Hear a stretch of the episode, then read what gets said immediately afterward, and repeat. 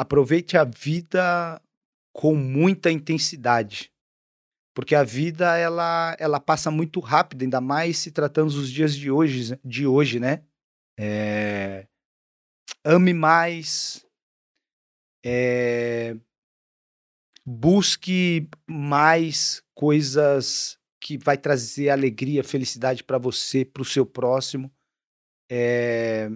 A vida ela é única, mas nos dias de hoje ela se tornou breve, muito breve.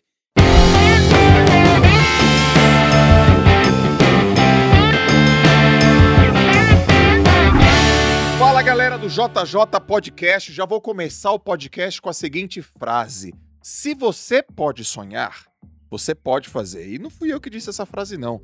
Foi o meu convidado de hoje. Tô feliz pra caraca porque, um, adoro o cara que tá aqui, sou fã do trabalho dele, da história dele, dos resultados dele.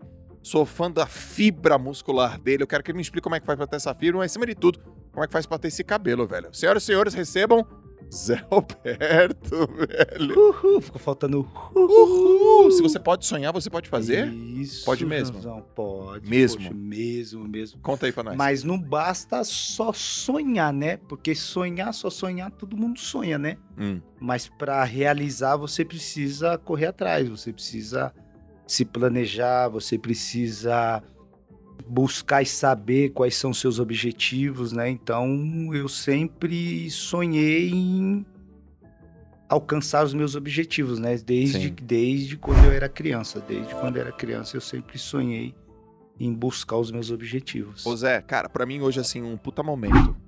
Por quê? Porque tem várias coisas em você que fazem sentido pra minha vida. Eu olho pra você, eu vejo um cara, seleção brasileira, eu vejo um cara que jogou na Europa, um cara que jogou no Brasil, reconhecido mundialmente, fala vários idiomas, vários títulos, recordes e mais recordes.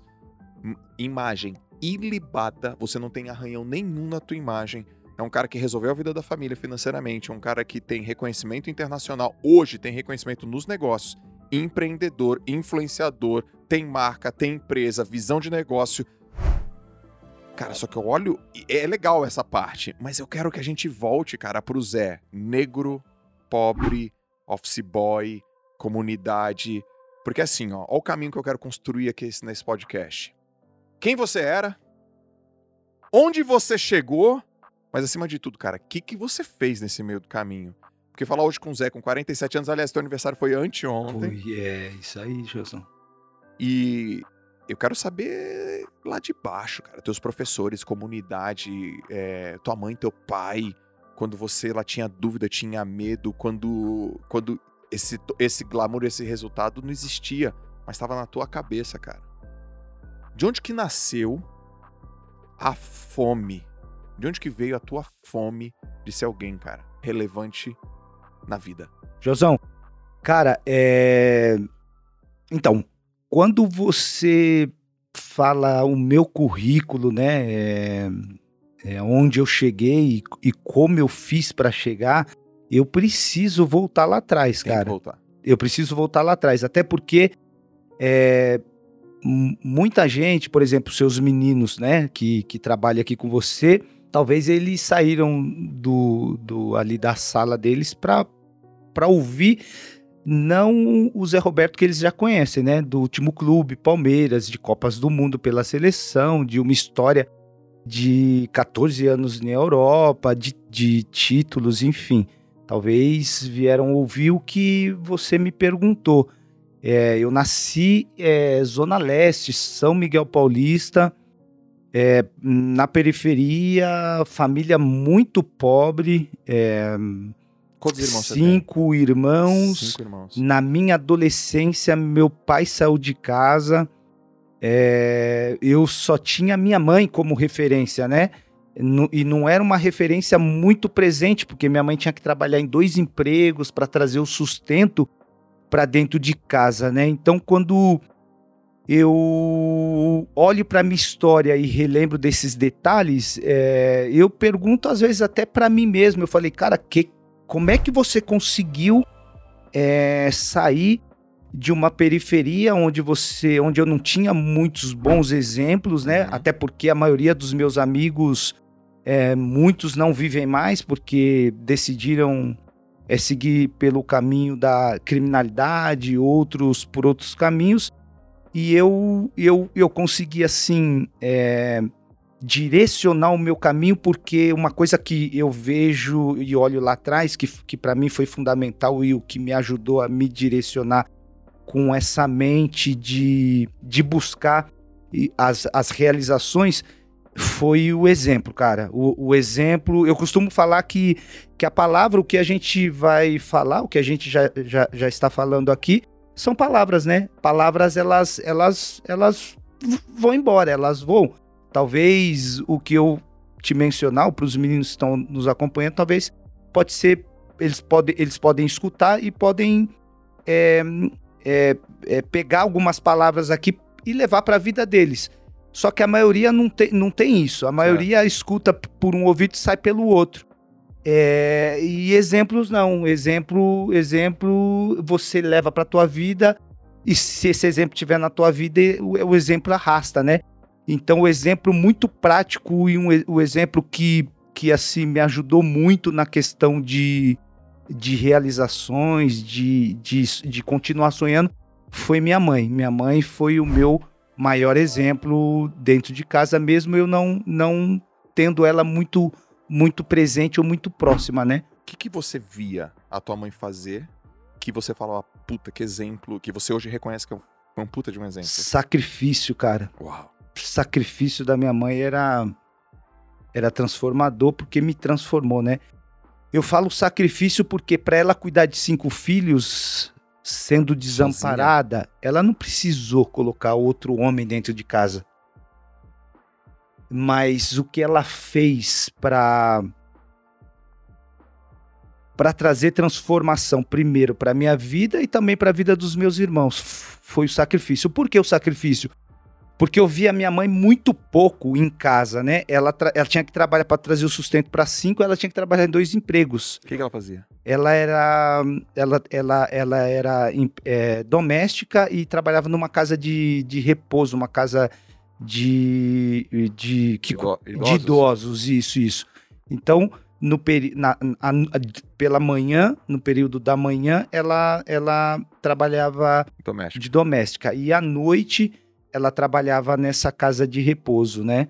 Cara, então você tá falando aí que praticamente você mal via, vocês mal viam a mãe de vocês, três períodos de trabalho. Qual a, tua, a tua idade qual era nessa época? Nessa época eu estava com com oito. E os teus irmãos? Qual você é do meio? Você é o mais velho? Eu, mais... É o caçula, depois vem sou eu e, e, e mais e mais e três mais velhos. E como é que vocês se cuidavam entre si? Eu, os meus dois irmãos mais velhos, eles já trabalhavam, né? Assim, já meu irmão já já trabalhava de office boy numa empresa, minha minha irmã mais velha estu, estu, a minha outra, minha segunda irmã mais velha estudava, né? Fazia faculdade. E eu, o, o Kiko, que era o caçula, e a minha irmã Andréia, que era o, que é um ano mais, dois anos mais velha que eu, a gente cuidava da casa e, e o cuidar da casa. O, o, Kiko, como era o caçula, o Kiko não queria saber de nada, né? Ele só hum. queria ir pra rua. A Keka, que é a Andréia, dois anos mais velha que eu, não gostava muito de fazer as coisas. Então, por exemplo, a tarefa em casa praticamente era eu que fazia. Uhum. Eu ia para a escola no período da manhã, jogava bola à tarde e durante o dia eu que organizava a casa, organizava na questão. Minha mãe saía de manhã e deixava o dinheiro dos seis pãezinhos e o, e o não tinha nem não era leite porque a gente tomava chá, eu tinha que, tinha que pular no terreno do vizinho para pegar a erva doce, que a erva doce era o, era o nosso chá, e ela deixava o dinheiro para seis ovos, seis ovos meio quilo de arroz. Era, era porque a gente não, minha mãe não tinha condição de, de, de fazer compra durante o mês, né? Então uhum. ela, ela, ela dava para mim é, o dinheiro e falava, ó, hoje você compra. E eu também ficava com os deveres de casa, né? Arrumava a casa, lavava roupa. Então eu, desde pequeno, eu já, eu já tinha. É, minha mãe já, já, já fazia com que eu, eu organizasse a casa e, e trazia para mim ao mesmo tempo também é, com, é, compromisso. Eu era compromissado com, com os, os, os deveres de casa. Ô Zé, naquele momento, que, aliás, que, que mãe? Tua mãe tá viva? Tá, tá, minha mãe. Qual o nome dela? Maria Andresina. Maria Andresina, parabéns por por tanto, por tanto, que, que história. Você lembra a, o primeiro grande entendimento que você teve na sua vida quando você era moleque, por exemplo? Ali você não sabia que você seria esse Zé Roberto do futebol, mas você tinha assim, você mais quatro irmãos, uma mãe que fazia sacrifício, trabalhava três períodos, você cuidava da casa, tinha teus irmãos mais velhos, teus irmãos mais novos. Qual que foi o teu primeiro é, a grande, grande entendimento da vida, assim, por exemplo, pirralho? Tipo assim, pô, cara, se eu não ralar, não vou chegar, não tenho um pai perto, o futebol é o caminho, eu tenho habilidade nisso aqui. Como é que. Você lembra de um momento que você teve um entendimento? Por que eu tô te perguntando isso? Porque aos 11 eu tive um entendimento. Que eu tinha que ser responsável. Mas eu não sabia o que era ser responsável. Meu pai me falava, você tem que ser responsável. Pô, você imagina, eu tô com 11 anos, meu pai falando, você tem que ser responsável. Eu falava, puta, eu preciso ter isso aí que meu pai tá falando, mas eu não sei o que é. Mas eu lembro que aos 11, a palavra responsabilidade e o conceito entrou na minha vida, que eu tenho até hoje muito forte. Queria saber se. Que momento que isso aconteceu contigo? O momento que aconteceu comigo foi, foi mais ou menos com essa idade também. Por que eu lembro que foi com essa idade? Porque com sete anos, eu, eu desde pequeno em casa, eu era louco por bola, por futebol. E alguém da tua família jogava bola? Não, não, ninguém tá. jogava bola, mas a minha mãe, ela, ela, ela, ela, ela, ela olhava para mim e via, via que tinha uma paixão. Tá. Então a minha mãe, o que, que ela fez? Ela falou: Poxa, esse menino gosta tanto de jogar bola, eu vou colocar ele numa, numa escolinha uhum. de futebol. O nome dessa escolinha de futebol é Pequeninos do Jockey. E a minha mãe me colocou com sete anos de idade. Sete anos de idade eu ia com ela.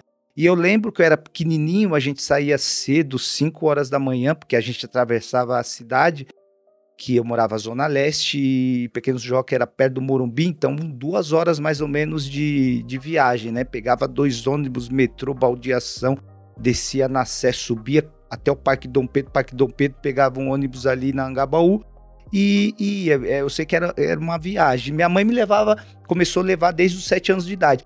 Quando eu completei 10, hum a minha mãe falava para mim: eu não vou conseguir te levar porque sábado é o dia do meu descanso. Eu preciso descansar. Imagina ela, ela do, é, dois períodos, ó, ela trabalhando dois períodos eu que faço hoje de, de, treinamento muito em função do que ela me ensinou do trabalho do, do trabalho dela. Olha que legal dos isso, dois cara. trabalhos que ela tinha. Isso é legal. Isso ficou em mim assim, isso é ficou é muito muito muito claro.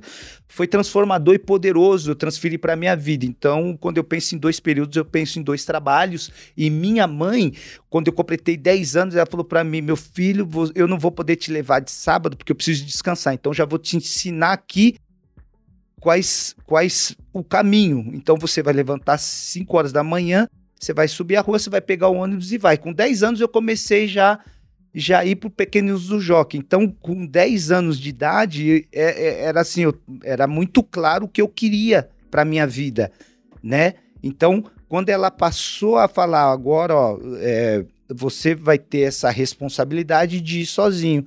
E comecei a ir sozinho, Pequenos Jogos, com, com 10 anos de idade. Então, a partir daquele, daquele ensinamento da minha mãe, é, ficou uma coisa muito clara para mim. Eu falei, eu, eu ali eu falei, eu, eu vou ser jogador. Só que para ser jogador naquela época, para mim era quase impossível, né? Por que era quase impossível, Joel? Porque, cara, para mim ir pro Pequenos do Jockey, jogar, eu já tinha um desafio muito grande, que para mim jogar lá, é, era uma escolinha que você pagava mensalidade. Eu não tinha dinheiro. Certo. Então, para mim jogar no Pequenos do Jockey, é, eles exigiam duas coisas: ah. boa nota. Legal. Nota vermelha, nota, nota azul. Nota, se eu tivesse nota vermelha, eu não poderia jogar lá. Tá bom. E horário. Tá. Horário. Horário e não falar palavrão. Eu lembro que o seu Guimarães, na época, falava: você tem que chegar no horário e aqui não pode falar palavrão. E se você tiver nota nota azul, você vai jogar aqui com a gente e não precisa pagar mensalidade. Então isso para mim foi, foi assim um, uma responsabilidade que a partir de 10 anos de idade eu falei, é, essa responsabilidade é minha então vou precisar é, ter boas notas, não posso falar palavrão e tenho que chegar no horário. Essas três coisas para mim me direcionou e deixou uma clareza onde que eu queria chegar. Só que no meio desse processo, o que que aconteceu? É, cara, eu não tinha, eu não tinha como para jogar no Pequenos Jockey é, pag- pagando. é, eu já não tinha nem o dinheiro da condução. Imagina, a Imagina, chuteira, tem, é, chuteira para jogar eu não tinha. É, para mim é, sair da Zona Leste para ir para o Morumbi, eu pegava dois ônibus, eu pegava é, o metrô e dois ônibus. Minha mãe, ela tinha que tirar o dinheiro, às vezes, da mistura Pra você para mim ir. E o dinheiro da mistura era coisa básica, que era é, meio quilo de sardinha ou os seis, meia dúzia de ovos. Era isso a, a minha mistura. Então, às vezes, ela tinha que tirar e a gente comia arroz. Só arroz. Então, isso, chama, isso para mim era muito forte, cara. Então, eu falei, cara, se minha mãe tá tirando dinheiro da mistura, eu preciso jogar lá no Pequenos do Jockey. Então, a minha, cabe foi- a minha cabeça foi sendo transformada. Então, nessa transformação, eu, eu falei para mim mesmo: se eu é, eu preciso ir para a escola, eu preciso ter boa nota, eu preciso ter horário, beleza. Tá. Para isso, eu vou para a escolinha, é, ter o meu lugar na escolinha. Perfeito. Com 12 para 13 anos, 14 anos, eu tinha que sair da, da escolinha, só que a minha cabeça estava sendo tão transformada que eu falei: se eu sair da escolinha e eu quero ser jogador, eu preciso jogar no time do meu bairro. Ok. Por quê? E já estava isso na minha, na minha cabeça. Porque se eu jogasse no time do meu bairro, eu ouvi dizer que o time do meu bairro disputa é, é, Copa Kaiser. Copa Kaiser, na época, passava na televisão. A minha cabeça, como, como, como foi transformador, a minha minha cabeça foi transformada. E na minha cabeça tava, se eu jogar no time do meu bairro, jogando no time do meu bairro, disputando a Copa Kaiser, vai passar na televisão, acho que a TV Bandeirantes, Sim. alguém vai me ver jogar. Uau. Só que no meio do processo, desse processo todo, o que, que aconteceu com com o que, que aconteceu no meio desse processo? O Pequeninos do Jockey viajava para Europa, pô. O Pequeninos do Jockey viajava para Europa. Só que para viajar para Europa você tinha que pagar pelo menos a passagem. Cadê o dinheiro? Aonde que eu ia arrumar dinheiro? Meu pai apareceu do nada e falou: é, Eu vou pagar a passagem do meu filho. Mas meu pai era, era marceneiro. Como que meu pai, marceneiro, ia pagar minha passagem? Ah, E eu lembro que quando ele falou isso, foi numa reunião dos pais no Pequenos do Jockey fim de semana. Fim de semana, meu pai bebia muito e ele estava sempre no bar. E eu lembro que quando ele falou que ia pagar a minha coisa, ele não estava nem. Ele não estava são. que confusão na tua cabeça. É, cara. não, vai vendo. E aí, bem no meio desse processo, é, meu pai falou que ia pagar. Deram para ele no dia quando a gente saiu da reunião, deram para ele é, os custos, né? Uhum. Que, que, que teria que, que comprar passagem. E aí, na semana, meu pai falou: Não, como vocês estão loucos? Para mim, para minha mãe, como que você vai viajar para Europa pagar um, um valor desse, eu, não, eu, nem se eu vender, eu acho que essa casa aqui, que a casa era muito simples, a gente não consegue, você tá doido, pode devolver e Você não vai mais. Você não vai mais. Para mim foi frustrante porque poxa, eu já sonhava em jogar na Europa, no Pequenos do Jockey, porque eu olhava é, na sala os troféus, eu olhava, poxa, é, os meninos que foram falar, falar, falando, poxa, jogar na Europa é, é- é trem, é, é, você joga em campo de grama, você e, e aquilo ia, ia, ia, assim, me empolgava. E aí eu falei, não, eu vou pra Europa com Pequenos do Jockey. E aí meu pai, quando deu uma dessas, o que, que aconteceu? A minha mãe virou pra mim e falou: Não, você vai pra Europa. Aí eu olhei pra ela e falei: Como que eu vou, mãe, pra Europa? A gente não tem, tem nem dinheiro pra comer. Poxa, ela falou: Não, não. Eu vou pedir pro seu Guimarães me dar as. as- como que é o nome, poxa? As rifas que eu vou vender. Quem é seu Guimarães? Seu Guimarães é o, é o, do- é o Dono do presidente clube. do clube. Tá. Não, não, vou pedir pra ele as. Porque lá ou você, você pagava a passagem em parcelas, ou você pegava a rifa e vendia a rifa, e com o dinheiro da rifa você Mandava- ma- é, comprava passagem. compra- comprava, ajudava a comprar passagem. Ela falou: não, eu vou, eu vou, você vai pra Europa, eu vou, vou, Vou vender. vou vender rifa. E ela pegou, ela pegou as, as rifas e, e começou a vender no trabalho, na rua. E, e aí eu vendo, ela vendeu, eu falei, eu, vou- eu vou vender também, vou, eu vou tentar ajudar a senhora é para vender bonito. Isso é muito bonito. a cara. rifa. E isso são histórias que eu nunca contei, é Joel, muito mas cara. gente- eu tô lembrando aqui, né, porque você no início perguntou, mas como é que foi o teu início, como é que foi?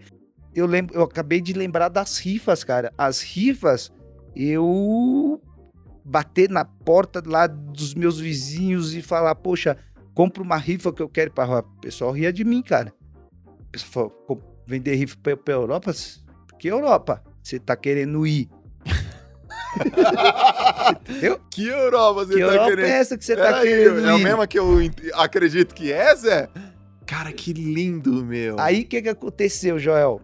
Cara, vendemos a rifa. Eu lembro que a minha tia, cara, ela, ela, tinha, ela tinha melhor condições que a gente. Meu tio Vicente, minha tia Margarida, elas compraram a rifa. E quando eles compraram a rifa, cara, pra mim aquilo foi. Foi assim um processo pra mim que eu falei, cara, eu. Minha tia se sacrificou, comprou a maior parte da rifa, o que, o que sobrou eu vendi, minha mãe vendeu, eu vendi na escola. Só que quando eu olho pra minha história, cara, e, e, e, e olho pra mim hoje, eu tava mexendo nas minhas coisas e, e achei uma foto, cara, minha na Europa, e nessa foto tinha um espelho que. O espelho a eu olho eu olho para a foto e, e, é- e tava eu e um amigo e, e, e e atrás da gente tinha um espelho e atrás do espelho atrás do espelho tava escrito uma palavra cara em alemão e aí eu lembrei daquela foto e naquela foto eu tava na estação de Frankfurt que foi quando a gente saiu de São Paulo para chegar em Frankfurt.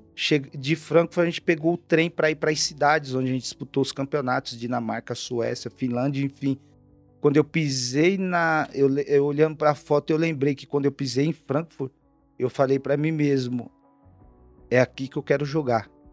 Uau, E a minha história, ela se, ela se define praticamente na Alemanha, né? Alemanha. A Alemanha foram 12 anos, né, de, de- em três clubes e, e na Alemanha foi o país que, que nasceu os meus filhos, né? Uhum. Então eu eu eu idealizei, eu confirmei, né, com a com palavra, idealizei na minha mente e conquistei. Então, para mim chegar na Alemanha e fazer a minha história na Alemanha, você viu qual grande foi o processo e o processo quando eu olho para ele, eu vejo que é um processo que se eu tivesse parado no primeiro Obstáculo. obstáculo, eu teria ficado estacionado lá até hoje. Então, é, o legal de falar da história do começo, do meio e do fim, para mim é, é transformador quando eu conto do início, né? Da dificuldade, da perseverança, da resiliência, é, do, do- da, da disciplina, do foco, é, da transformação, né? Do exemplo. Então, cara, é, é, foi transformador. Cara, que história, cara. Que história. Que história essa da rifa. Pera aí, seu pai chega lá e fala, não tenho como pagar. Aí sua mãe fala, então a gente vai vender rifa. Isso é empreendedorismo, cara. Ela, ela não pediu dinheiro. Ela fez o dinheiro. Entendeu a diferença? Tô entendendo. Ela não chegou, me dê um dinheiro. Ela foi lá, foi vender. E você, ao ver a sua mãe fazendo aquilo, você foi fazer também, cara. E eu vou além, Joel. Você é um empreendedor. Sim. Empreendedores, geralmente, normalmente, se você tem uma empresa e você vê que aquela empresa é uma empresa que, que pode trazer lucro, ou uma empresa que, que tenha uma, uma. que possa performar, você tem garantia, te dá segurança de investir nela. E quando você não vê, você não vê isso. Fala, continua, vai nessa linha. E como, e Como quando, é que é isso e aí? quando você. Não tem essa certeza. E quando você não tem essa certeza? Cara, vai, vai nessa linha. Continua. Não, não. É, não, Porque foi isso que a sua mãe e vocês fizeram naquele momento. eu precisei um dia fazer uma. Eu precisei um dia fazer essa pergunta pra ela. E aí, cara? Eu falei. Você fez? Você fez? Eu tive que fazer, pô. O que, que ela disse? Porque no meio desse processo, ela foi a única pessoa que, acreditou, acreditou. ou investiu numa empresa que pra muitos não ia dar em nada, pô. Por quê? Porque eu era meu apelido, Joel, era Neguinho Mijão, velho. Mano, Neguinho Mijão. O Neguinho Mijão pra muitos ia ser só mais um, pô. Você entendeu? Aham. Só que o, o- eu sei porque você tá se sentindo assim, porque alguém investiu em você também. Sim, sim, sim, sim. Alguém investiu em você também. sim. E no meio desse processo, é, hoje o que ela fez por mim, eu procuro fazer p- pa- por muitas pessoas. Talvez essa, ela não via em mim um futuro, mas quando eu perguntei para ela um dia que eu já estava muito tempo morando fora, e eu vinha de férias, eu falei, mãe, num churrasco em casa, eu falei, mãe, agora a senhora vai ter que tirar uma dúvida que essa dúvida, cara, eu tenho ela e a senhora precisa tirar. Eu falei pra ela, "Ca- eh, mãe, co- como que no meio do que tudo que a gente passou, como co- co- da onde a senhora tirou que que eu poderia virar um jogador, sendo que ninguém acreditava em mim, meu pai não acreditava em mim, no meio do, do, do processo, quem quem me apoiava com uma chuteira, me dava dinheiro da, da condução, morreu, faleceu, minha irmã mais velha morreu no meio desse processo. Eu perdi minha irmã, ela faleceu, e num, num, num período mais difícil da minha vida foi a perda da minha irmã, porque ela era o braço direito e era, era ela que, que me ajudava, né? Quando, quando minha mãe não recebia. Que às vezes ela não recebia, então eu precisava treinar, eu precisava. E ela que me dava o dinheiro. Só que aí quando ela faleceu, eu enterrei meu sonho. Eu falei pra minha mãe, eu não quero mais ser jogador. Chega de ficar. Meus irmãos precisam comer, tirar dinheiro de casa. Chega de ficar atravessando a cidade. Chega de ficar com essa ilusão. Não quero mais. Eu falei pra ela. E eu tenho visto o sacrifício da senhora aqui dentro, pô. É.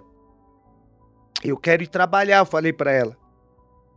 Aí o que, que eu fiz? O jornal Diário Popular tinha uns anúncios de segunda-feira de trabalho. Eu falei, eu vou ser office boy, vou, vou fazer ficha na, na lá na, em alguma empresa e fui, pô, fui, vi o anúncio, anotei uns três lá e fui na segunda-feira.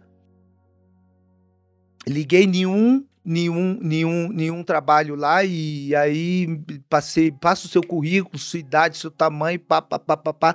Passei e falaram, vem segunda-feira, você tá aprovado, vem segunda-feira aí que você vai começar a trabalhar, a gente tá precisando de você vai de sua idade, não sei o quê. Quando eu cheguei lá, eu lembro que quem, quem é, tava com a minha ficha na mão para mim só assinar, eu percebi que a pessoa olhou para mim do- da cabeça ao, ao- aos pés, as, dos pés à cabeça olhou para mim com a ficha na mão, era só eu assinar e a pessoa fez assim, ó, a cabeça do, de, meio que meio aqui de lado assim e e falou assim para mim, é é a gente vai te ligar, a gente tá com a ficha de mais três aqui, você foi. Ela só tava com uma ficha na mão, você foi pré-eleito aqui, semana que vem a gente te liga. Tô esperando a ligação deles até hoje. Eu não podia ir na empresa. Não sei se eu fui julgado pela minha vestimenta, eu não tinha roupa. Não sei se eu fui pré-julgado pela minha cor, porque me conheceram pelo telefone. Eu tô esperando essa ligação até hoje. Mas Você ainda. não sabe a resposta. Mas, mas ainda bem que essa ligação não Não veio. aconteceu. Mas como não aconteceu essa ligação, o que, que eu fiz? É, a minha mãe na rua, ela já sabia que eu não queria mais. Ela na rua dela tinha uma, pra, uma plaquinha escrito admite office boy. Ela bateu lá. Ela falou: meu filho tem 14 para 15 anos. É, vocês estão contratando. Ele não tem experiência, mas é um menino trabalhador, ele quer. E aí eu fui fazer é, a entrevista e o, o, o seu, seu Edivaldo era, era, o, era o, o dono, o gerente da empresa, conversando, me admitiu. E eu lembro que ele me, me ensinou a, a, a bater a, a, a, bater datilografia, na época era máquina, e, e, ao mesmo tempo eu, eu fazia o trabalho de office boy, levava cartucho de, de, de máquina de escrever para as outras empresas. Seis meses trabalhando com ele, tava felizão, cara. Tava já com, meu, com a minha carteira assinada, ticket de refeição, vale transporte, e ganhando acho que uns três salários mínimos. Eu tirava um dinheirinho só para comprar uma calça, um tênis, porque eu estudava à noite, e dava o resto para minha mãe. Tava felizão. É, do nada, do nada, a minha mãe aparece em casa e fala para mim: eu fiz sua inscrição em dois clubes, na Portuguesa e no Corinthians. Portuguesa um, um meio, porque eram os clubes mais próximos de onde eu morava. E no Corinthians, é, eu falei, não, mãe, tá doida? Poxa, eu tô felizão aqui no meu trabalho, não, não quero mais ilusão de jogar essas coisas, eu tô... É, não, para, eu não vou. É, é, por que que só tá... Eu tô feliz. Ela falou, não, não, essas, é, essa vai ser a minha última ficha. Ela falou, o meu último investimento. E eu, a, quando ela falou aquilo para mim, eu falei, mano, por que minha mãe está insistindo tanto? Eu já não quero mais, eu tô, eu tô agora aqui, poxa, trabalhando, tô feliz Aí eu falei, ela falou, não, você vai. Eu falei, não, não vou, que eu tô trabalhando. Como é que. Falou, não tem problema, eu vou pedir pro seu Edvaldo te liberar o dia que a gente for. Peço dispensa no meu trabalho e a gente vai. E a gente foi. Só que lá atrás, lá atrás, eu, quando vim de férias, eu perguntei para ela, mãe, mas por que a senhora insistiu tanto em mim? Por que, que a senhora. Eu já tinha desistido, eu já tinha enterrado meu sonho. Eu não queria mais. Ela virou para mim e falou: é que quando eu te levava pro Pequeninos do Joque todo fim de semana, eu era mãe, mulher. Só que a maioria dos teus amiguinhos, quem levava era o pai. Como você não tinha pai, eu que levava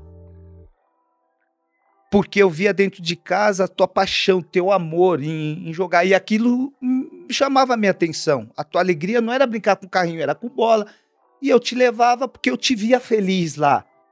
Só que o que, o que, me, o que me fez persistir em você foi um dia que sempre quando eu chegava, os pais ficavam no no bar ali, bebendo, conversando, eu era mulher, eu me retirava, eu pegava minha minha, minha, minha, minha, minha, minha bolsa e ficava sentada no canto te vendo jogar. E quando você começava a jogar, eu lembro que os pais, um começava a cutucar o outro e falava: tá vendo aquele neguinho ali, número 11? Por isso que eu sempre gostei de jogar com camisa 11. O pessoal fala: poxa, só camisa 11, camisa 11. Eu lembrava do neguinho que os pais dos outros amigos falaram, tá, aquele ninguém ali, camisa 11 ali, aquele menino, esse aí é diferente. Esse vai ser jogador.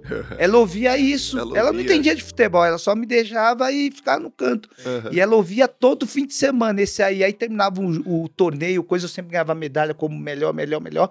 E isso aí para ela foi o fundamental. Ela falou: "Não, não, eu vou, eu vou. O menino tem talento, então, e ele gosta, eu vou, eu vou, eu vou investir nele mesmo não tendo nada. Então, ela investiu sim numa empresa, ela foi empreendedora sim, porque a visão sim. dela era o futuro, não era o presente. Sim, sim, sim, cara. E, e, e para ela investir naquela, naquela empresa, que era eu, ela, a gente, ela não precisou ter muito recurso. É, ela, ela investiu no exemplo que ela tinha de persistência, pers perseverança, resiliência. Quantos foram os processos que ela passou e ela poderia ser a primeira a desistir do processo do, do, do, da caminhada, porque imagina uma mulher desamparada no meio do processo, o braço direito dela, que era minha irmã, faleceu. Sim. É... E aí ela, ela se sacrificando dois empregos, então ela mostrou para mim que o exemplo de perseverança e ela transferindo isso para minha vida é, ia me transformar e que foi transformador, porque foi a partir do exemplo da minha mãe que eu fui entendendo todas as coisas. Sim. Porque se fosse é, por recurso ou se fosse por investimento, é, não daria, porque eu não tinha nada disso. Entendeu? Então, quando, quando eu, eu olho para pessoas hoje, é, Joel, e as pessoas falam para mim, poxa, Zé, cara, você conquistou tudo. Acho que é, o currículo que você passou fala por si próprio, mas o pessoal fala, cara, você completou 47 anos agora e você está buscando mais, mais, mais. É, é, onde você quer parar? O que que você quer? O que, que mais você quer? O que te motiva? É essa pergunta que muitas pessoas me falam, Zé, o que te motiva, cara? Uhum. É, porque você conquistou tantas coisas, era para você estar tá aposentado que nem muitos da sua profissão estão. Tem, tem, tem cara que, cara, ganhou tudo e que eu não escuto mais nem falar porque alcançaram, chegaram e pararam. Uhum. Eu falo, eu falo para as pessoas que o que mais me motiva, é, Joel, é motivar, é, é inspirar e motivar outras pessoas. Por quê? Porque eu tive o exemplo dentro da minha casa e, e, e a perseverança que, e a luta e, e, da minha mãe, ela é, foi, me, foi, me motivou muito. Ela me inspirou muito, né, nesse processo. Então eu procuro fazer, é, levar essa inspiração para a vida das pessoas. Eu procuro isso que me motiva, eu inspirar outras pessoas. Eu acho que isso, eu acho que a palavra é essa. Cara, te ouvir falar é, é é muita loucura, assim, porque. Eu quero conhecer tua mãe, cara. Entendeu? Eu quero ver tua mãe, cara. A coisa mais importante que eu vi aqui hoje foi a tua dúvida, cara, com a tua mãe. Por que que tu investiu numa empresa que tu nem sabia que ia dar lucro? Isso.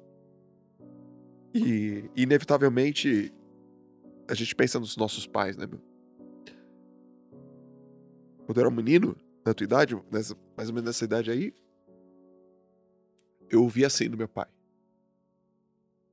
Se algum dia você precisar de dinheiro para viajar pro exterior para competir, eu vendo tudo que eu tenho e você vai. Ouvi isso com 13 anos de idade, cara. É muito foda. Eu não entendia muito bem, entendeu, Zé? Mas eu sabia assim, o meu pai é maluco por mim. E minha mãe também. E eu também era uma empresa que não. Não sabia se ia dar lucro. Só que meu pai não tá mais aqui. Por isso que eu perguntei da tua mãe, entendeu? Isso é muito foda. Cara. Você chegou a perguntar pro teu pai, porque eu tenho uma pergunta que. Eu não perguntei. Eu tenho uma pergunta que. que, que eu queria perguntar pro meu pai também, mas eu também não consegui, porque meu pai já. já, já partiu. Mas é uma pergunta que eu cheguei a perguntar para minha mãe, mas não tive resposta dela. É? A, minha, a pergunta que eu, se meu pai tivesse vivo hoje, era o porquê que ele saiu de casa no momento mais difícil das nossas dores, né? Porque foi bem quando perdi minha irmã. E quanto mais você precisava. Quando eu, eu mais precisava, meu pai saiu, pô. Você não tem essa resposta? Não tem essa resposta, cara. Então, deixa eu aproveitar. Pode ser para aquela câmera. Se você ainda tiver aí seus pais vivos e de repente eles sejam pessoas que te inspiraram ou que investiu em você, valoriza eles, traga eles mais perto, abraça mais, fala que o, que o ama, fala o quanto eles são importantes para você. A minha mãe, cara, ela eu, eu, eu, eu, eu, ainda, eu ainda vou perguntar para ela, eu tenho uma pergunta para ela. Eu acho que a maior dor da minha, da dor da minha mãe, sabe, sabe qual que é? Qual que é? A maior dor da minha mãe é no falecimento da minha irmã, nascimento da minha sobrinha, a Meirielle. Eu acho que a maior dor da minha mãe é que no meio desse processo ela não tinha condição para cuidar de mais um. Entendi. E teve que cuidar. Ela teve que cuidar. E não tinha condição. Mas não tinha condição. Era simples, né? Ela pegar a menina e, e dar para alguém, né? E falar: não tenho condição, já tô com cinco aqui. Como é que eu vou cuidar de mais uma, né? Tinha muita gente que queria pegar ela para cuidar. Só que ela falou: não, não, não, não. Eu vou cuidar da menina. E hoje a menina tá com 32 anos. Continua morando com a minha mãe. É. Minha mãe tá aposentada, né? 80 anos. E quem cuida da minha mãe é a menina.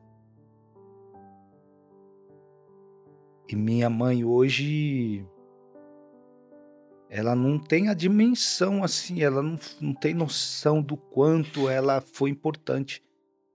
Você tem a foto da tua mãe aí? formação. Eu acho que eu tenho. A... Deixa eu ver, cara. Tua mãe. Essa aqui, ó. Aumenta ela. Esse aqui é o meu irmão caçula, o, o, o, o Ailton. Eu do lado esquerdo aí, neguinho mijão, banguelão. E minha mãe aí sentada no sofá. De casa, dá pra ver aí como é que era a estrutura, né? Aí era a sala de casa. Sim. Quantos anos você tinha aqui? Aí eu tava com uns 12. Cara, sua mãe. Que mulher.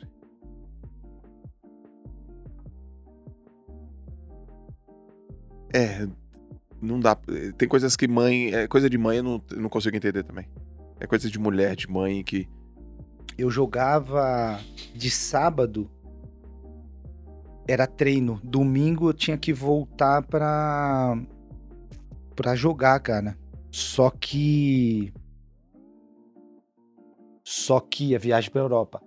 Só que no domingo eu não tinha dinheiro, cara. Batendo, batendo, batendo um samba, samba aqui. Pô. Eu não tinha dinheiro para voltar no domingo. E a minha mãe falava para mim: vê com algum amigo se você consegue dormir na casa deles, porque para você voltar amanhã no domingo, eu não vou ter, eu não vou ter o dinheiro, porque só tem o do sábado, que é o que você tá indo, mas para voltar no domingo, ver se você dorme na casa de algum amigo.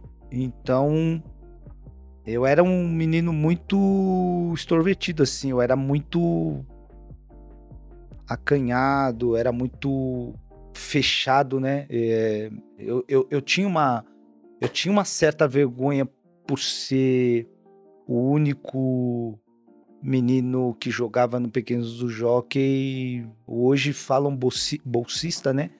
Na, na época eu era carente, eu não tinha condição de pagar.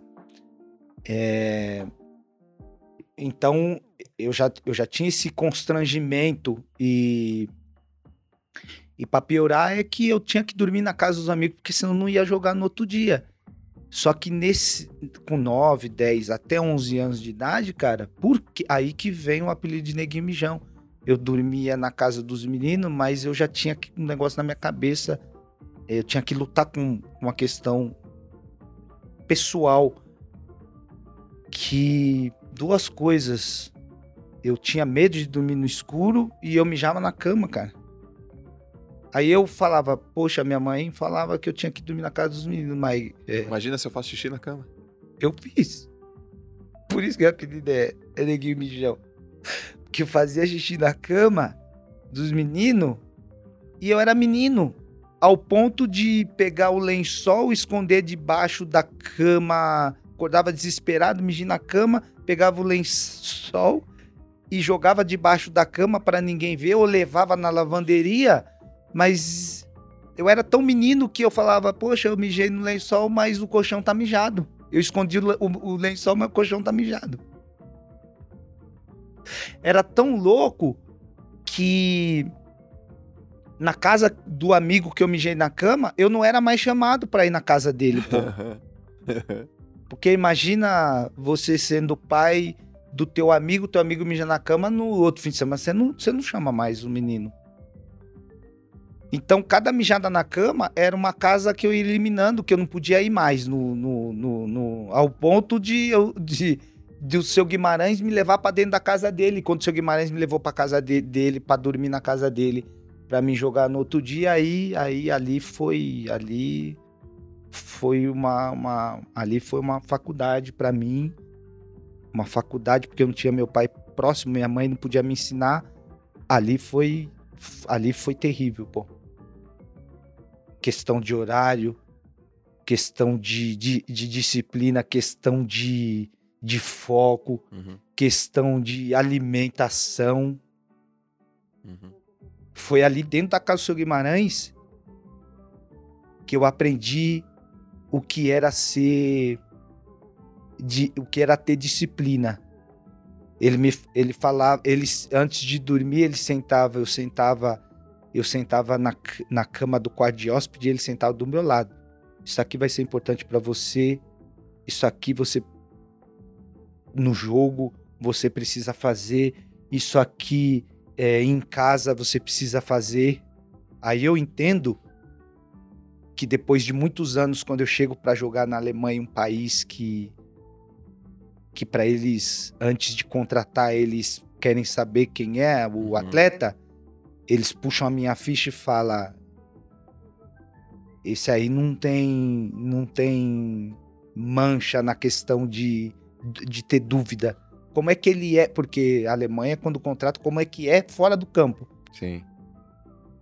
Aí eles puxam a sua capivara, né? A minha capivara, quando puxaram, fora do campo, é um cara que chega no horário, é um cara que é, que é, que é disciplinado dentro de campo, é um cara dedicado é, a, a, a, orientação tática do treinador, me contratam. Quando eu chego na Alemanha, a minha. Por que, que a minha adaptação na Alemanha, Joel, foi melhor do que na Espanha? Sendo que a Espanha é um país muito parecido com o Brasil, né? Uhum. É, culturalmente, é, idioma. idioma, clima. E a Alemanha totalmente o contrário. Porque a minha adaptação na Alemanha foi melhor do que na Espanha, poxa. Porque na Espanha, quando eu saio da portuguesa e vou jogar no Real Madrid contrato de cinco anos, é... eu chego no Real Madrid achando que eu era o cara achando que, poxa, agora jogar no Real Madrid, um dos maiores clubes do mundo, agora eu sou o cara. Eu agora já era, jogador caro. Sendo que é, quando eu saio e vou para lá, eu vou para lá com a mentalidade de arrogância, de prepotente, de eu não gosto mu muito de falar palavrão. É, se quiser colocar o pi, depois o fodão. Agora eu sou fodão. Só que ao mesmo tempo que eu cheguei com essa mentalidade de ser o fodão, não deu nem quase um ano, eu tive que voltar para trás tudo de novo. Fui emprestado para o Flamengo, passei seis meses difícil ali, e foi quando a minha ficha caiu. Foi quando eu falei: é, como que eu quero ser o melhor? Como que eu quero conquistar? Como que eu quero escrever mais um capítulo da minha história sendo alguém que eu não sou. Então eu achei que quando eu saí do Brasil para jogar na Alemanha, eu achei que com a mentalidade que eu tinha no Brasil, eu ia performar na, na, na Alemanha, não, na, Na Espanha. Ali para mim foi um processo de tratamento. Eu fui tratado, Aham. sabendo que para mim me manter ou alcançar o alto nível, eu precisava aprender primeiro. Eu não, preci... eu não tinha que chegar achando que eu sabia tudo. Então, quando eu volto para pro Flamengo, eu analisei quais foram as coisas que na Alemanha deram errado. Uhum. E aí, analisando várias, várias questões, primeiro questão que eu analisei é que se eu chegasse lá com humildade, eu ia reconhecer as minhas limitações. Certo. E reconhecendo as minhas limitações, eu ia saber e ter a convicção que com a mentalidade que eu saí daqui do Brasil para jogar lá, com a, com a mentalidade daqui para jogar lá, eu não ia conseguir jogar no país que que joga diferente, que um país que que a cultura é diferente, um país que a língua é diferente, um país então isso para mim foi muito transformador. Ao ponto de quando eu reconheci isso e quando fui jogar na Alemanha, né, é, no, no Leverkusen, que foi meu primeiro clube alemão, eu fui com a minha cabeça totalmente transformada. Sabendo que aquilo que com a cabeça que eu fui para a Alemanha, eu não para Espanha, eu não poderia ir para a Alemanha.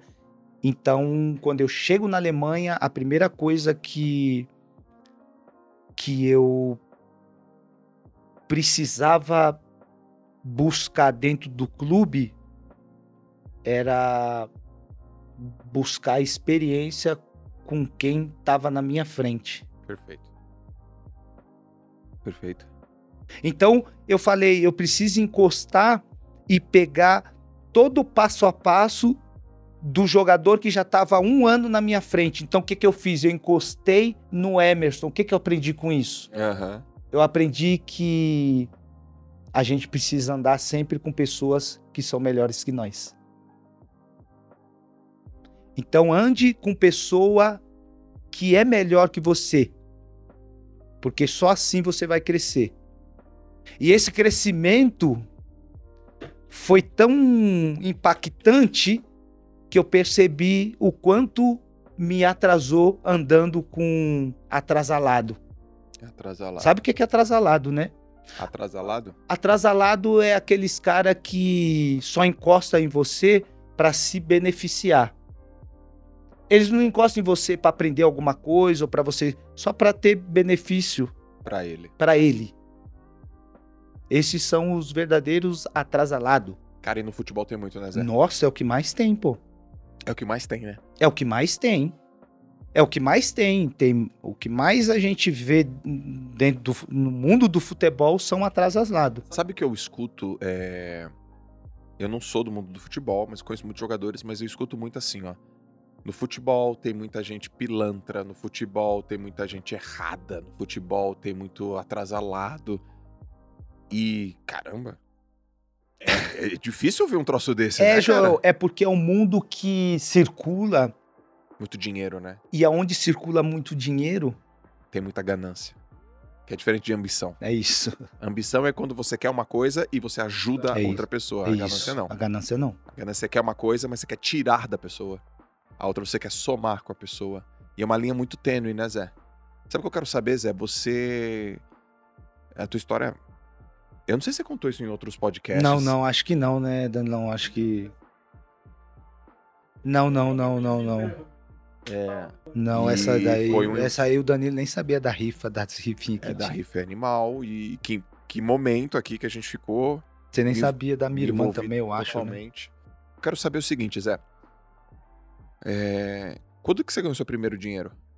A ponto de você falar, mãe, valeu, obrigado por ter apostado em mim, agora eu vou começar a dar fruto. Como é que foi o teu primeiro dinheiro a ponto de você falar, putz, esse é o caminho? É, o que, que, é o primeiro dinheiro? Não precisa ser uma, um, uma fortuna, não. Eu quero saber o primeiro dinheirinho. Eu não quero saber o teu primeiro milhão, o teu primeiro grande contrato. O teu primeiro dinheirinho que você fala, uau, tá dando retorno jogar bola. É possível. Como é que foi isso? Porque, cara, você falou que não tinha dinheiro para comer, não tinha dinheiro para passagem, não tinha dinheiro para dormir. O primeiro, o primeiro dinheiro foi quando eu assinei o, o, o meu o contrato com 18 para 19 anos como profissional, né? Na Portuguesa, que foi meu clube de formador, cheguei na Portuguesa com 14, 15, é, 14 15, já quase com 16 anos, último ou segundo ano de, de, de juvenil.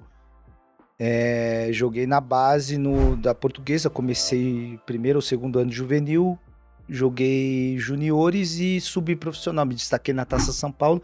Quando eu subi para o profissional, com 18 para 19, a portuguesa pediu para me levar meu empresário para assinar o contrato como profissional, que ali a, a, a mudança é, de valores no contrato é, é, é absurdo em comparação com o contrato amador. Certo. E aí, quando eles chamaram, me chamaram para assinar o contrato como profissional, eu chamei meu empresário para ir comigo. Certo. Sabe quem era meu empresário? Minha mãe. Cara, é demais, cara. Porque. Aí você chamou seu empresário. Não, você não sabe. Por que era minha mãe? investiu lá no começo. Porque era minha mãe, Joel. Não tinha que ser outra pessoa, meu velho. Com certeza, cara. E eu já tava me destacando, Taça São Paulo profissional, e é bem nessa época que chegam os empresários. E eu recebi eu, muitos empresários na porta da portuguesa, me mandando na época e-mail. É, descobri o meu telefone, cara, quero ser seu empresário, quero ser seu empresário, quero ser seu empresário. Só que eu já tava com essa cartinha na, dentro, com a cartinha de baralho aqui. Eu falei, não, quem vai assinar meu primeiro contrato comigo e quem vai ser minha primeira empresária vai ser minha mãe, cara. Olha a primeira coisa que eu pensei aqui, ó, quando você tá falando. Ah, eu fui lá e fui assinar meu primeiro contrato com meu empresário. Eu já pensei, mas já tinha empresário? Não. Olha, olha a minha cabeça, sim. né? Sim. Não, hoje, hoje, hoje, hoje, os moleque, a molecada aí da base com 11, 12, que sai da transição, salão, começa com 8, 9, 10, 11, salão, depois vai pro campo 13, 14, 13, 11 anos, já tá tudo com empresário. Na época, é, a idade era um pouco mais avançada, com 19 para 20, aí a, a na minha nessa época que na, na, minha época os empresários chegavam mais quando tinha cidade. Então na eu com 18 para 19 já tinha bastante empresário me procurando. Só que eu falei não, o primeiro contrato como profissional quem tem que assinar é minha mãe. E aí a gente subiu lá. Eu acho que o contrato podia ser melhor, mas a gente não sabia nada de contrato. Falaram, olha, não teve nem negociação. Tá certo, não, vambora. Não, não. Assina, assina, tu logo assina, assina. Josão, cara, eu era o destaque do Júnior, dos juniores. Subir profissional, uh. é, eu era o próximo da fila antes do Dene, de outros jogadores, a, a, a trazer, a ser um, a trazer uma transferência grandiosa. Isso era antes, isso antes do Denner ou depois? Antes, eu sou depois do Denner. O, Den, o Denner antes, que eu falo na geração de jogadores ah. que, na, que que. O Denner é mais velho que você. É mais velho que eu, era mais velho que eu. Ah. Acho que dois ou três anos. Então eu era a próxima geração, eu, o Rodrigo Fábio ali. Então a gente, eu, Rodrigo Fábio, a gente começou, o Rodrigo Fábio é mais novo que eu, então eu era o próximo a ser vendido, né? Tá bom. Denner, o uhum. Enéas lá atrás, Denner e eu, é, eu, depois vinha Rodrigo Fábio. Então eu não tinha nem dimensão que, que eu, eu, era o próximo que o, que, o, que o próximo jogador que a portuguesa ia vender. Eu não ah. tinha nem isso na minha cabeça. Então, se, se eu tivesse isso claro na minha cabeça, eu ia chamar minha mãe e falar: mãe, o nosso contrato tem que ser bom, porque lá na frente a portuguesa vai ganhar muito dinheiro comigo. Sim. Mas eu não estava nem ligando para isso. A minha cabeça estava voltada em minha mãe ser a minha empresária que ia assinar o meu contrato. Então, quando a gente chegou na sala, não tem nem negociação. A gente está com esse, com esse contrato é, é, de atleta profissional, os valores são esses e os anos são esses. Tá. É, tá aqui, assina, eu nem li nada, minha mãe não leu nada, eu só olhei o valor ali, eu falei, nossa, é isso aí mesmo. Assinei o contratozão e a única coisa que eu exigi deles, ó como que eu era. Eu Ah. falei pro, pro diretor na época, falei, poxa, contrato legal, olhei pra minha mãe, o que, que a senhora acha, mãe? Ela rindo por dentro assim, olhando o valor, falou, hum, não, tá ótimo. Aí eu falei, a única coisa que eu queria pedir pra vocês é que se desse pra vocês alugar uma casa pra mim, porque eu moro muito longe Tá. e eu, eu precisava morar mais perto, a portuguesa alugou a casa pra mim, tudo mais, mais, mais próximo ali da Marginal, e a gente mudou, bem na época, quando eu assinei, mudamos, saímos da onde eu morava e viemos pra casa. E ali, quando, poxa, eu vi aquele contrato, quando você assina o contrato como profissional, tem tem uma bonificação que, que o nome é luvas, né? Tem uma Ah. luvas ali dentro do contrato. E quando eles me deram essa essa luvas, a primeira coisa que minha mãe comprou que eu lembro foi a geladeira e o fogão, poxa.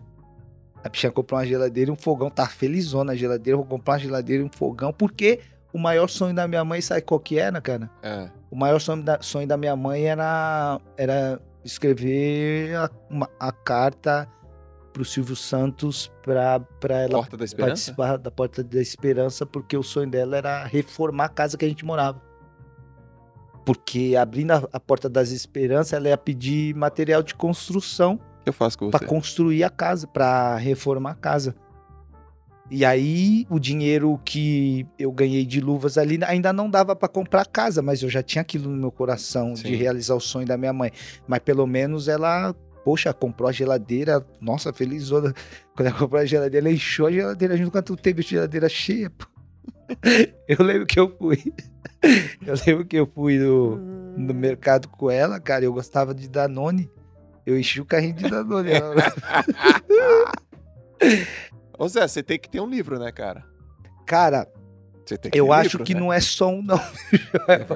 O tanto de conversa que a gente teve aqui, se a gente falar desse livro pra Mari, a Mari vai, vai escrever uns 10 Vai livros, escrever uns cara. 10 livros, cara. E Você tá com um Mari- projeto de livro? Cara, eu tô com, com um projeto bem legal, porque eu vou quero aproveitar até a oportunidade, Lógico, cara, te agradecer por ter me colocado, poxa, no num produto, não sei se eu posso falar produto, mas é, eu vejo como um, um, um, um produto ali, porque cara, participar do, do, do teu grupo ali do, do Eco, Eco 100. do Eco 100, cara, foi pra mim transformador em todos os aspectos, cara. Legal, cara. Porque você me colocou junto com pessoas melhores que eu.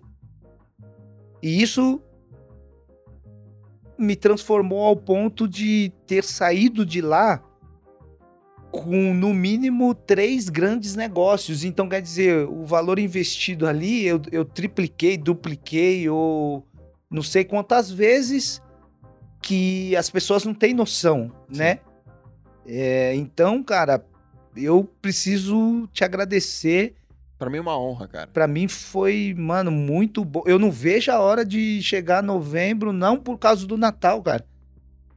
Que é o próximo o mês seguinte, mas Nosso próximo o encontro. próximo encontro. Então, ali foram onde eu conheci duas pessoas. Eu conheci todas as pessoas para mim foram pessoas incríveis, mas duas ali é, nessa questão que você me perguntou de, de livro foram pessoas que eu já saí com uns três, quatro livros ali é, já com o nome dele. E o primeiro que eu vou, que eu, que eu já tô, que já, já, já estamos escrevendo, é, já tem a pré-venda dele de é, os cinco pilares de uma carreira de sucesso. Os pilares, os pilares de uma Os carreira. pilares de uma carreira de Os sucesso. carreira. Os cinco pilares eu falo na minha, na minha palestra, né? Que esses pilares que eu menciono na palestra é o planejamento, foco, disciplina, trabalho, equipe e liderança. Boa. Só que e o livro fala muito em cima desses pilares, né? Então, esse vai ser. É o, já, já estamos com a pré- pré-venda dele, mas esse é o primeiro livro. Já tá com a pré-venda? Já- então a gente vai já. colocar o link aí pra galera. Então, o primeiro, o primeiro contrato, o primeiro valor que eu recebi dentro de um contrato Comprou um fogão e uma geladeira. fogão, a geladeira e minha primeira empresária foi minha mãe. Cara, Ela aí- deve falar, poxa, eu poderia ter, ter, ter continuado como empresária. É verdade. Ela tinha que cuidar das sobrinhas, né? Acho que ela ainda tem muito Beleza, aí tempo. não. você. aí- Aí conta a tua história assim, é, cronologicamente, rapidinho, assim. Beleza, portuguesa. Aí aconteceu o quê? Aí você foi, você foi dando saltos, né, cara? Então, a minha, a minha, eu vou chegar no bate no peito. Vou chegar no bate no peito. O que, que é bate no peito? Eu vou chegar nele agora pra você, nessa, nessa narrativa aí, é, é, trazendo assim nessa na cronologia. Saí, eu precisava de uma oportunidade. Tá bom. A oportunidade imediata, i- i- imediatismo e plano de ação. Onde? Na rua. Beleza. Coronel Alves de Rocha Filho, número 15. Da minha casa, a rua era sem saída. Quando eu, eu voltava da escola, o pau quebrava lá. Molecada jogando muita bola. gente jogando bola, dois golzinhos, chinelo ou 10 minutos. Tá. Quem ficava mais dentro do, da- do, do, do, da- do- do jogo, que não. Não perdia? Que quem perdia saía e entrava o próximo. Quem Sim. ficava mais, mais, com ma- mais tempo dentro, dentro do jogo é, era convidado para jogar no, no, time que estava sendo formado do bairro. E aí eu vi aquela oportunidade, virei pro Tinho, que, é o meu que era o meu vizinho, é, quase irmão, falei, Tinho, o negócio é o seguinte, a gente vai entrar ali para aqueles dois gols ou dez minutos, a gente não vai sair mais. Aí o Tinho olhou para mim, falou, como assim, K, que era o meu apelido. Pô, K, É. por que você tá falando isso? Eu falei para ele, porque aqui da rua, aqui, essa rua aqui, é vai ser a minha oportunidade porque eu quero eu quero jogar, eu quero ser jogador. Aí ele abraçou a ideia e falou: "Beleza, vamos pra cima". É, trago até posso colocar o pé na tua mesa de madeira Agora, linda, vai. essa mesa tá top, hein? Tá top essa mesa, Quer hein? vender ela pra Vai, mim? vai, vai, Quer vender ela pra mim, não? Aqui na minha canela, se você for perceber, Josão, tá cheio de cicatriz aqui, velho. Aqui na frente, essa cicatriz aqui eu carrego da rua. Então, na rua, foi quando eu falei por Tinho, Tinho, vamos jogar aqui, que se a gente jogar aqui, a gente vai ser, vão levar a gente para um próximo nível. Vamos jogar no time do bairro.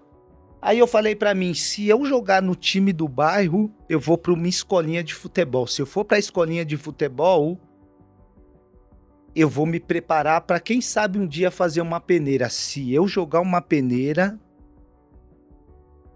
vão me federar em algum clube. Se eu for federado em algum clube, eu vou jogar uma Taça São Paulo. Se eu jogar uma Taça São Paulo, vão me profissionalizar porque eu vou me destacar. Se eu me profissionalizar, eu vou jogar Campeonato Paulista. Se eu jogar Campeonato Paulista, isso eu falava pra mim mesmo. Se eu jogar Campeonato, isso é, é- são fases, né, de uma jornada. Se eu jogar Campeonato Paulista, eu vou realizar o sonho que tá na foto.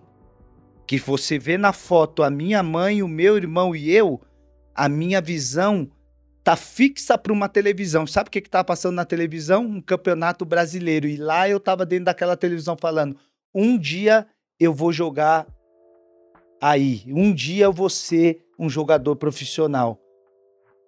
Porque se eu jogar um campeonato brasileiro, eu vou me destacar. Se, como eu me destacava nas escolinhas que os pais falavam, tá vendo aquele neguinho? Aquele neguinho vai ser jogador. Se eu me destacar, eu vou querer ser o melhor da minha posição. Se eu for o melhor da minha posição, vou ganhar a bola de prata. Se eu ganhar a bola de prata, vão ver destaque em mim. E quem sabe vem um time da Europa.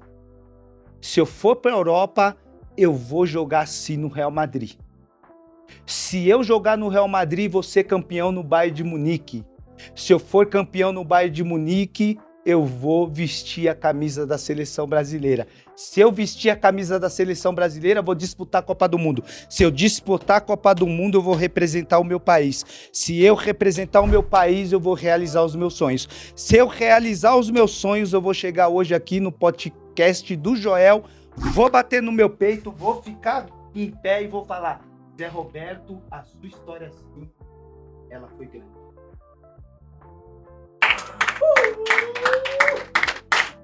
A narrativa.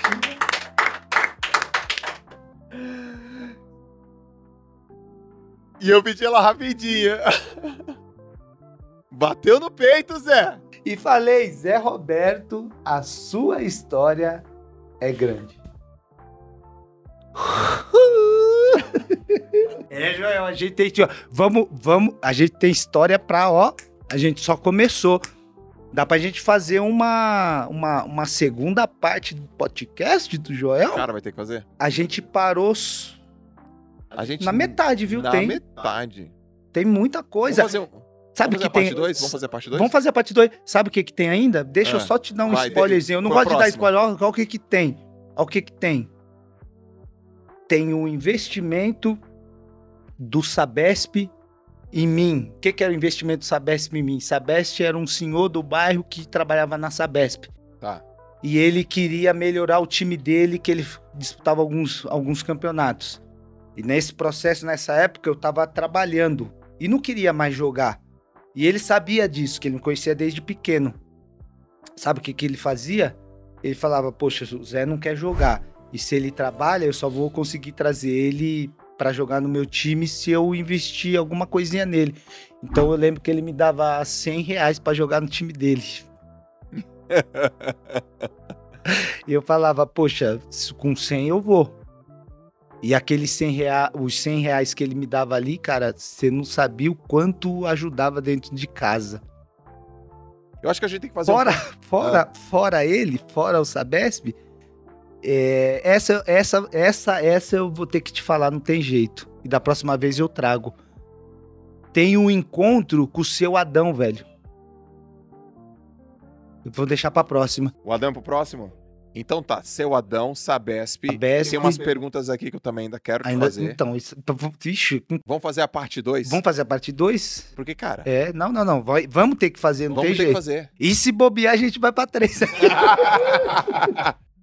Ô Zé, você se sentiu bem aqui hoje, cara? Nossa, top, Josão. Eu amei, cara. Animal, cara. Eu quero só te fazer uma última. Antes de eu te fazer a última pergunta do podcast, galera, vai ter a parte 2. No mínimo. Tem que ter. Tem que ter. Só Tem que essa ter. parte 2 não vai ter. Nossa, para, pô. Do, do, do chá, né? Meu Ixi. Deus. Então, essa do chá, vamos fazer o seguinte. A do chá, que você tá falando do chá, é a do ch- chama mais perto. Essa do chá, Josão, essa aí, cara, eu vou fazer o seguinte. É, Essa aí eu vou entregar pra você, não vai ser no seu pod- podcast, É. não.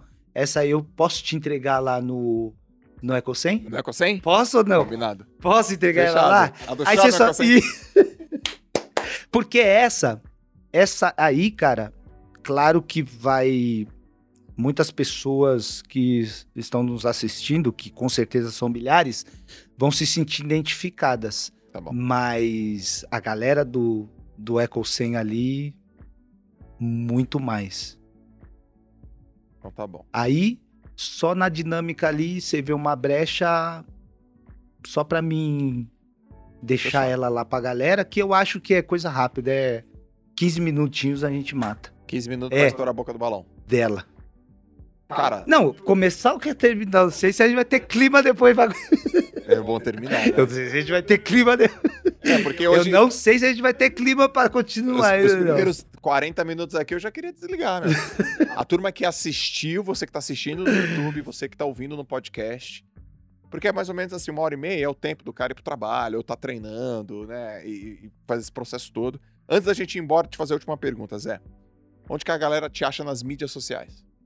Então, eu tô bem presente, viu, na- nas mídias. Por exemplo, o meu, o meu, o meu Insta é um Insta assim que eu tô, eu Tá tô, eu tô lá. sempre Tá levando algum conteúdo na questão de postagens, né, de treinos, de qualidade de vida, enfim, é ZR11 Tá bom? o meu Insta e o canal do Zé tá bombando. O canal do Zé no, no, no YouTube, né?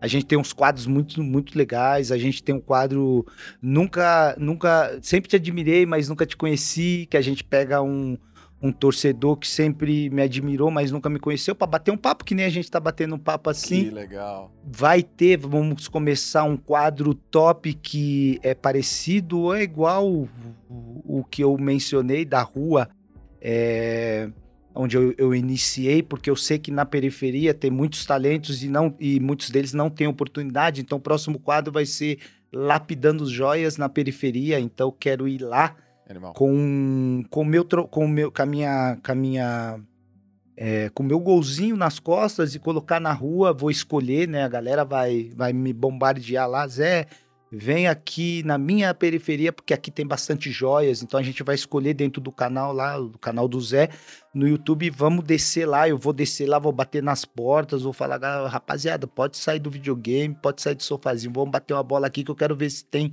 joias aqui que eu quero lapidar. E lapidando essas joias, eu tenho portas abertas em clubes no Brasil ou fora de levar algum menino que eu que eu ver que seja talentoso para ter uma oportunidade de fazer pelo menos não vai ser peneira que nem eu fiz na minha época, mas vai ser uma avaliação. Peneira e avaliação são duas coisas totalmente diferentes, né? Certo. Peneira você vai no meio da, da, do, do, da, da rapaziada, no meio de 500 mil ali saem poucos.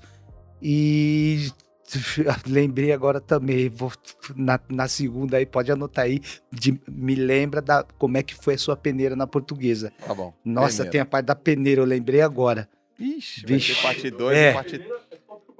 É. Tá é. Bom. Estratégia de planejamento. Estratégia de planejamento. Isso, pô. Zé, última pergunta, eu sempre faço pra turma. Se você tivesse a oportunidade de mandar uma única mensagem para todo mundo no planeta Terra, cara. Vai chegar pros caras. Vai chegar em todos os formatos, em todos os idiomas, vai chegar em todos os canais de comunicação, todos vão ter oportunidade e vai ser uma mensagem. Que mensagem é essa? A mensagem que eu daria seria curta e direta. É... Aproveite a vida com muita intensidade porque a vida ela, ela passa muito rápido, ainda mais se tratando dos dias de hoje, de hoje né? É...